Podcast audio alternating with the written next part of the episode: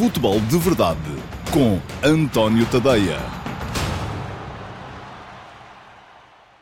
Este é o Futebol de Verdade de terça-feira, dia 3 de dezembro de 2019, edição 90 do Futebol de Verdade e uma edição muito voltada para aquilo que foram os jogos de ontem, do Futebol Clube Porto e do Sporting Clube Braga. Ambos ganharam, sem dificuldades de maior.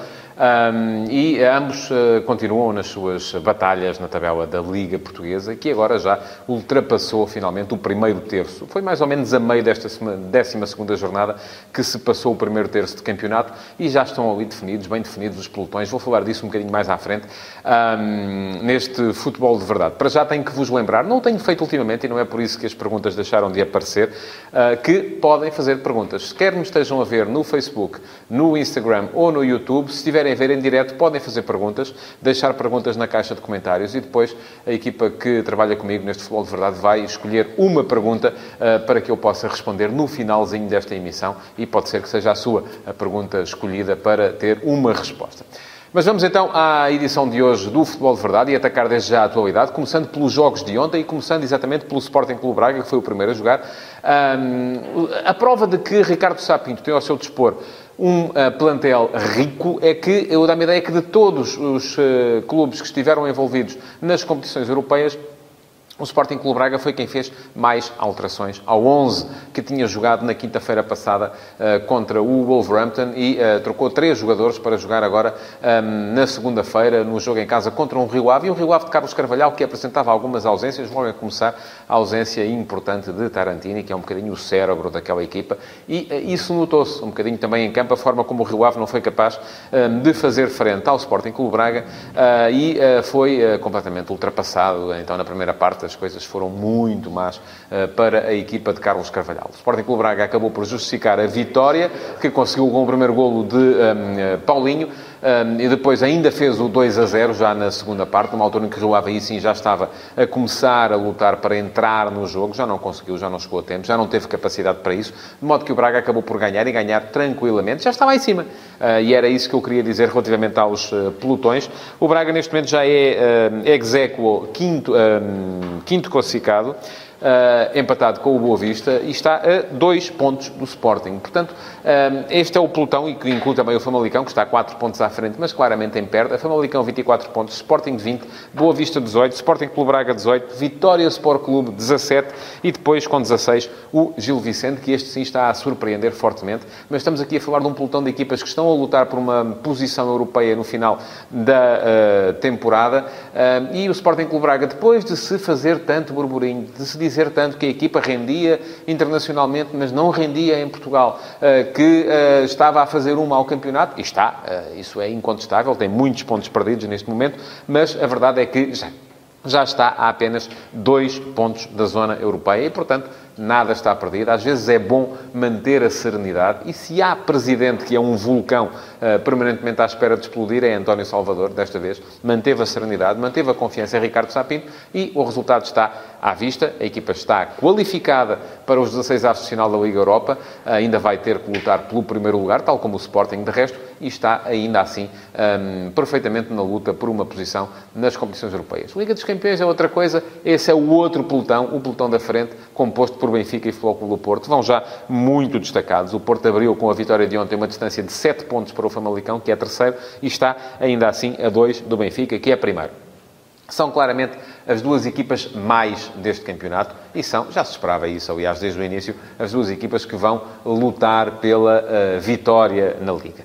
Um, vamos ver, vai haver ainda um uh, Porto-Benfica, mas uh, ambos vão ter ainda jogos uh, complicados pela frente, sobretudo naquele período, fevereiro-março, em que, estando ambos ainda nas competições europeias, e ambos ainda têm que o confirmar na última ronda, o Benfica da Liga dos Campeões e o do Porto da Liga Europa, sendo que ao Benfica também só resta a possibilidade de cair para a Liga Europa, já não está aberta a hipótese de continuar na Liga dos Campeões, mas dizia eu, ambos têm ainda de confirmar a sua continuidade na competição europeia, mas se assim for, uh, juntando um, ehm, todas as competições que vão ter de jogar e juntando também essa possibilidade ehm, de haver um Final Four da Taça da Liga de, uh, e a certeza de haver um a Foco do Porto Benfica lá para março, uh, esses meses de fevereiro, março vão ser com certeza quentinhos e é muito aí que se vai decidir a Liga.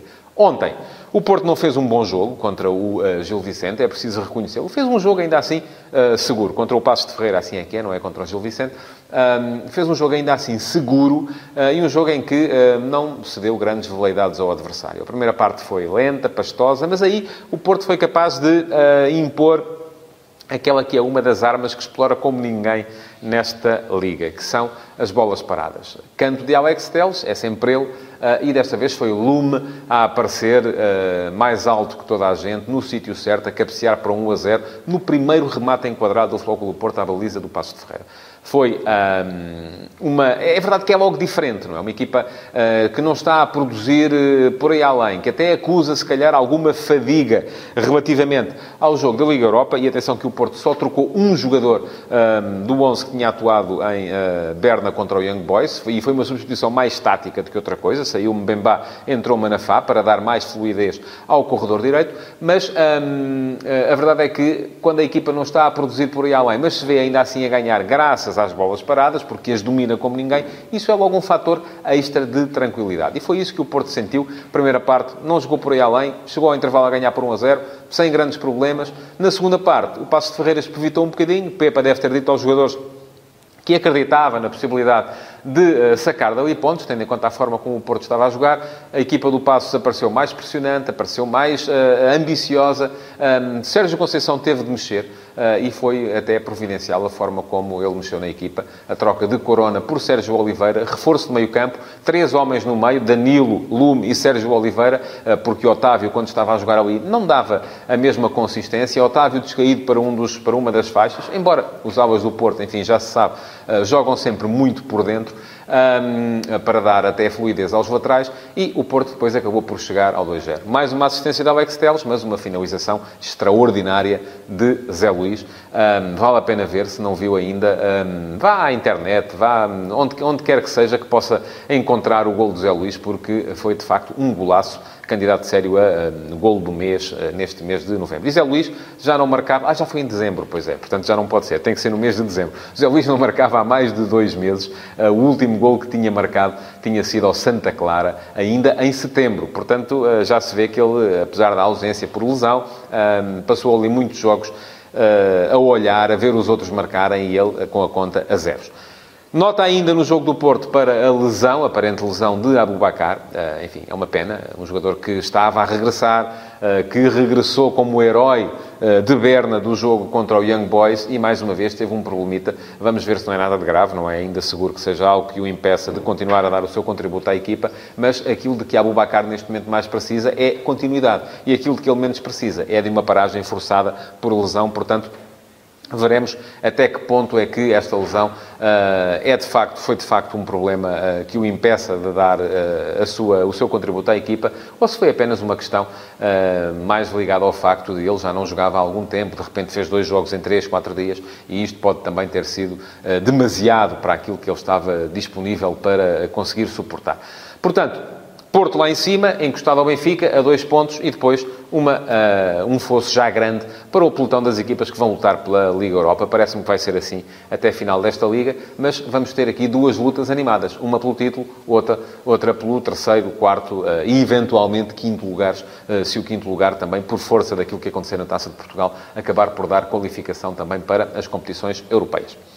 À noite, e estava o Braga a jogar, ainda apanhou um bocadinho do jogo do Foco do Porto, Uh, tivemos a entrega da bola de ouro, um, ou das várias bolas de ouro, a bola de ouro masculina, a bola de ouro feminina e depois também o troféu Raymond Copá e o troféu Levi Yashin, tudo uh, organizado pelo France Football. E durante muitos anos um, era este o grande momento de consagração individual do futebol europeu. Depois é que a FIFA resolveu aparecer primeiro sozinha com o The Best, depois associar-se à France Football. Neste momento os prémios estão outra vez uh, separados.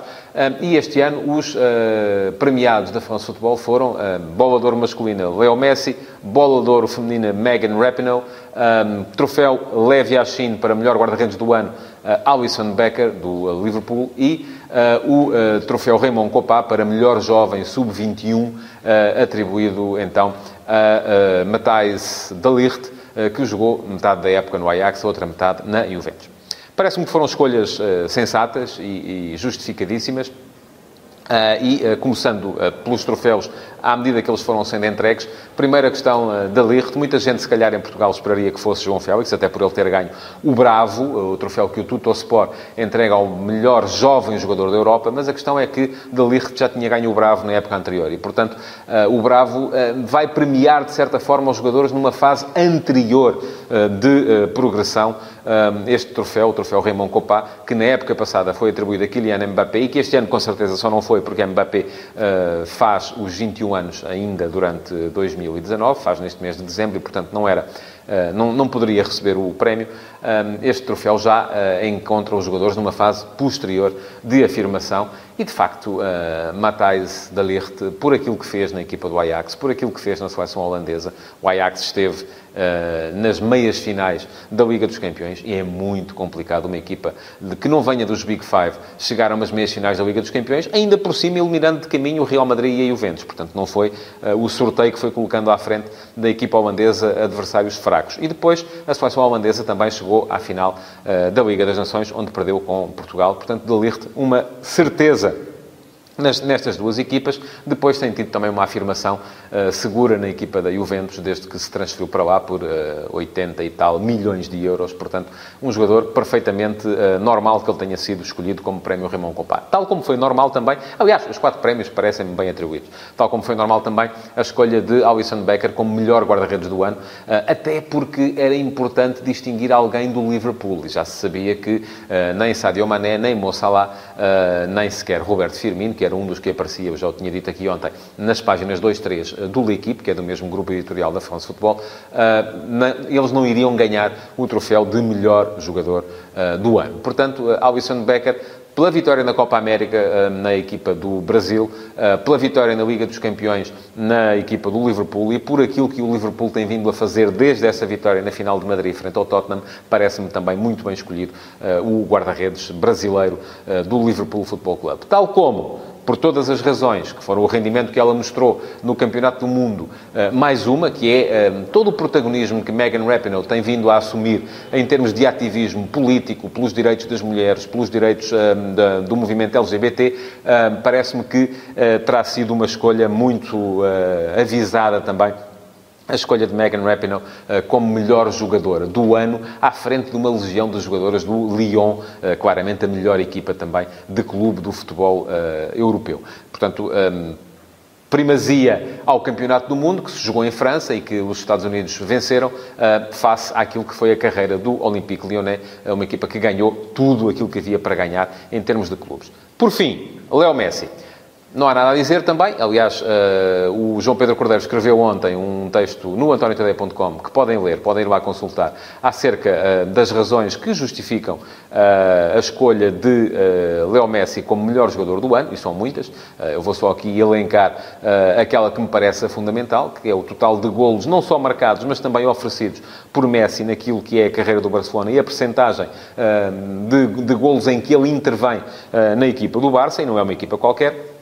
Uh, mas, portanto, nada a discutir a esse nível. Também não me parece que seja sequer discutível o facto de Cristiano Ronaldo não ter estado presente. Já, já aqui o critiquei por exemplo, quando ele não esteve presente na entrega dos prémios da FIFA, porque a desculpa ou a justificação que foi encontrada nesse dia, do meu ponto de vista, não colhia, uh, desta vez não creio que haja nada a apontar e até me pareceram algo excessivos os, uh, as indiretas que foram uh, enviadas tanto por Virgil van Dijk como por Luka Modric em relação à ausência de Ronaldo. Ronaldo tinha a gala do futebol italiano, foi escolhido pelos seus colegas como o melhor jogador da Série A e foi receber o prémio que tinha para receber. Mal seria também se ele fosse, de repente, apenas assistir à consagração de Messi e faltasse à gala, onde tinha um prémio não tão importante, é verdade, porque é um prémio nacional, mas um prémio ainda assim relevante e importante que ele tinha para receber uh, na gala oficial do futebol italiano. Portanto, não me parece que daí venha grande problema desta vez. Aquilo que se ressaltou também da cerimónia de ontem foram, foi o discurso de Leo Messi, nomeadamente acerca da possibilidade da retirada. Parece-me cedo para Messi vir falar destas coisas, embora ele seja, já se sabe, um cidadão pacato, um tipo tranquilo, que teve, esteve sempre no mesmo clube, uh, não gosta muito de agitação.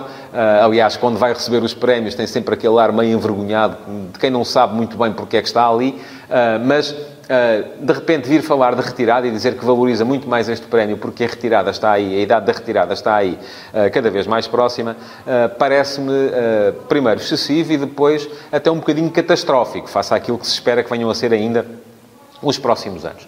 A verdade é que Messi ganhou a dianteira, a dianteira a Ronaldo, tem agora 6 bolas de ouro contra 5 do português.